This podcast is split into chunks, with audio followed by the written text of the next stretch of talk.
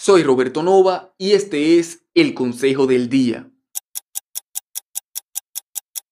¿Conoces a alguien que se la pasa quejándose todo el tiempo, pero no quejándose de todo, sino de algo en específico, que puede ser de su trabajo, de su pareja, de su economía, de su país o hasta de un rasgo de su personalidad? Estás tan acostumbrado a escuchar sus lamentos que te llegas a preguntar qué es lo que gana quejándose tanto. Si es tan malo, ¿por qué no hace nada al respecto? La respuesta es sencilla y a la vez inquietante, porque está acostumbrado a sufrir por eso.